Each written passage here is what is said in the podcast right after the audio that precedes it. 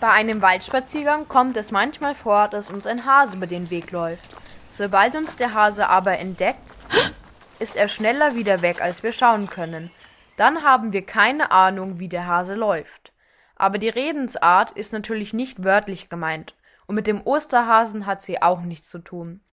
Wir wissen, wie der Hase läuft. Diesen Ausdruck benutzen Leute, um eine andere Person zu beschreiben, die sich gut auskennt oder weiß, wie alles funktioniert. Sie besitzt also viel Erfahrung auf einem bestimmten Gebiet. Das Sprichwort dazu kommt ursprünglich aus der Jägersprache. Der Hase ist nämlich dafür bekannt, dass er extrem schnell ist und auf seiner Flucht unberechenbare Haken schlägt. Er wechselt also blitzschnell die Richtung. So können ihn seine VerfolgerInnen oder auch JägerInnen nur schwer erwischen. Weil aber die Fluchttechnik von den meisten Hasen sehr ähnlich ist, können besonders gut und geübte JägerInnen voraussehen, wie der Hase fliehen wird. Sie kennen sich also in der Situation besonders gut aus und wissen, wie der Hase läuft.